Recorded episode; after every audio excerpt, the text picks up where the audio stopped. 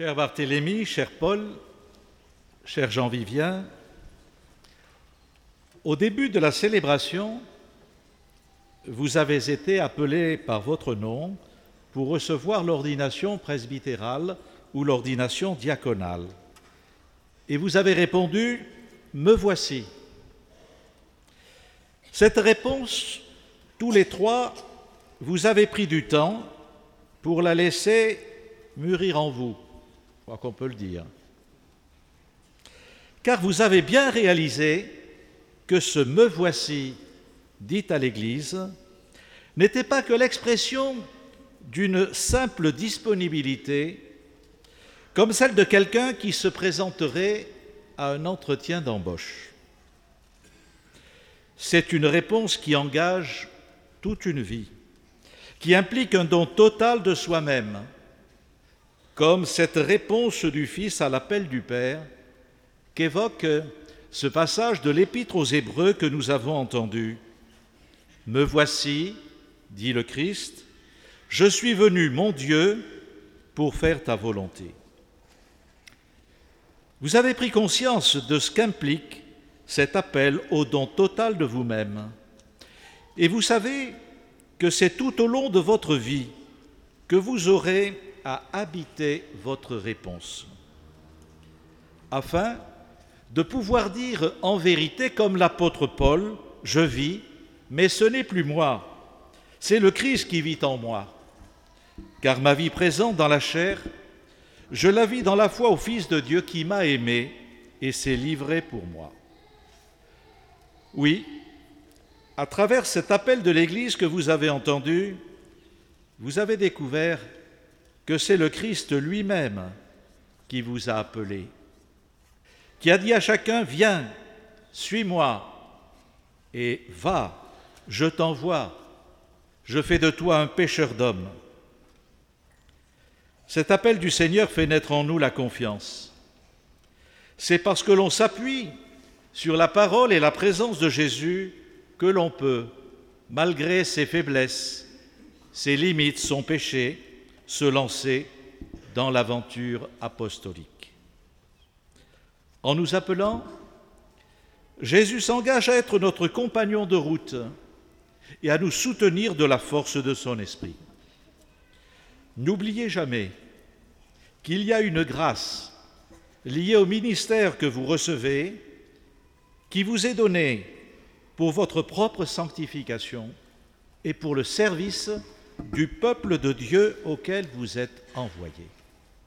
Et cette grâce, jusqu'à votre mort, elle vous sera donnée. Si le Seigneur vous appelle, c'est de fait pour vous envoyer en étant porteur de sa bonne nouvelle. Nous sommes invités à redécouvrir aujourd'hui la dimension apostolique, missionnaire du sacerdoce ministériel. Il vous faudra être prêtre à la manière des apôtres, hein. c'est-à-dire ministre d'une Église en sortie, comme le redit souvent le pape François. J'aime beaucoup cet évangile de la visitation, où l'on voit Marie partir en hâte pour aller aider sa cousine Élisabeth qui était enceinte. Marie ne reste pas repliée sur elle-même à Nazareth, savourant le message de l'ange. Elle sort, elle se met en route, veut partager sa joie, se mettre au service de sa cousine. Et c'est dans la joie de la rencontre qu'il lui sera accordé d'éprouver en elle la fécondité de la promesse qui lui a été faite. Merveilleuse image de l'Église qui ne doit pas se replier sur elle-même, sur le seul souci de son animation ou de son organisation interne. Comme Marie, l'Église est appelée à se mettre en route avec empressement pour aller à la rencontre des hommes et des femmes de notre temps qui mystérieusement sont en quête d'une espérance ou d'un salut. C'est d'ailleurs sur ces routes que le ressuscité nous attend et va se révéler à nous. Paul, Barthélemy et Jean Vivien, vous avez entendu cet appel à vivre ce service d'une Église en sortie. Chacun d'entre vous, vous y avez répondu, mais à votre manière. Barthélemy, tu as entendu cet appel à te mettre au service de ces pays d'Asie où l'Église est minoritaire. Tu entré aux missions étrangères de Paris et tu t'apprêtes à partir au Japon. Tu vas quitter les tiens pour vivre une présence ecclésiale et évangélique au sein du peuple japonais, avec tout ce que la comporte comme apprentissage d'une nouvelle langue, ne doit pas être très évident, le japonais, d'une nouvelle culture, de nouveaux modes de pensée et de vie. Restant en lien avec le diocèse de Bordeaux, et un peu avec celui des Landes, quand même, tu nous rappelles que nos églises diocésaines ne sont l'église du Christ que si elles restent ouvertes sur l'universel et en communion avec les églises du monde entier. Aide-nous à respirer à plein poumon cette catholicité de l'Église. Paul, ton cheminement vers le sacerdoce a été profondément marqué par la rencontre avec la précarité. Tu vis le compagnonnage avec des personnes en grande pauvreté, à la rue, parfois en profonde détresse personnelle ou sociale.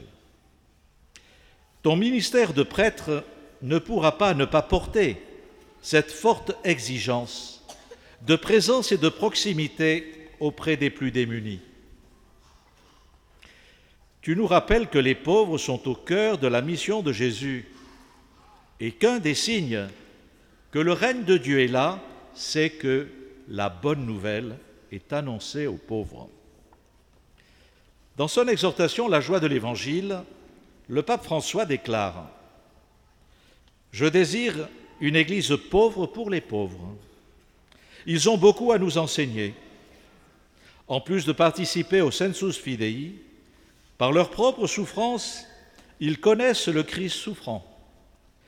Il est nécessaire que tous nous nous laissions évangéliser par eux. La nouvelle évangélisation est une invitation à reconnaître la force salvifique de leurs existences et à les mettre au centre du cheminement de l'Église. Nous sommes appelés, ajoute le pape, à découvrir le Christ en eux, à prêter notre voix à leur cause, mais aussi à être leurs amis, à les écouter, à les comprendre et à accueillir la mystérieuse sagesse que Dieu veut nous communiquer à travers eux. Soyons attentifs à ce message des pauvres. Jean Vivien, tu as encore à poursuivre tes études et tu vas passer dans les années qui viennent une licence d'histoire. Faire de l'histoire, loin de te transformer en nostalgique du passé, devrait au contraire t'aider à être comme ce maître de maison dont parle Jésus, qui tire de son trésor du neuf et du vieux. L'histoire est maîtresse de vie. Découvrir tous les défis que l'Église a affrontés tout au long de son histoire pour donner visage à l'Évangile ne peut que nous inviter à être aujourd'hui tout à la fois ces héritiers et ces pionniers qui ouvrent des routes nouvelles à l'annonce de l'Évangile. Faire de l'histoire élargit les perspectives et peut nous rendre plus disponibles à l'avenir de Dieu. Chers amis, vous êtes ordonnés en cette année jubilaire de la miséricorde. Ne voyez pas là simplement une heureuse coïncidence, mais bien un appel à mettre votre ministère sous le signe de la miséricorde. Accueillez dans votre propre vie cette miséricorde de Dieu. soyez-en aussi les témoins et les serviteurs. Saint Paul nous invite à contempler ce Père qui a des entrailles de mère et nous rappelle que tout véritable apôtre est habité par cette tendresse de Dieu. Le prêtre et le diacre doivent être touchés au cœur par cette miséricorde de Dieu, comme l'apôtre lui-même l'a été, lui qui écrit aux chrétiens de Thessalonique, Nous avons été au milieu de vous pleins de douceur, comme une mère réchauffe en son sein les enfants qu'elle nourrit. Nous avions pour vous une telle affection que nous étions prêts à vous donner non seulement l'évangile de Dieu, mais même notre propre vie, tant vous nous étiez devenus chers. Si vous vivez ainsi, vous serez vraiment des pasteurs selon le cœur de Dieu. En terminant, permettez-moi de vous confier à la protection maternelle de la Vierge Marie. Que Marie, Mère de miséricorde, vous accompagne dans votre ministère et ne cesse de veiller sur vous. Amen.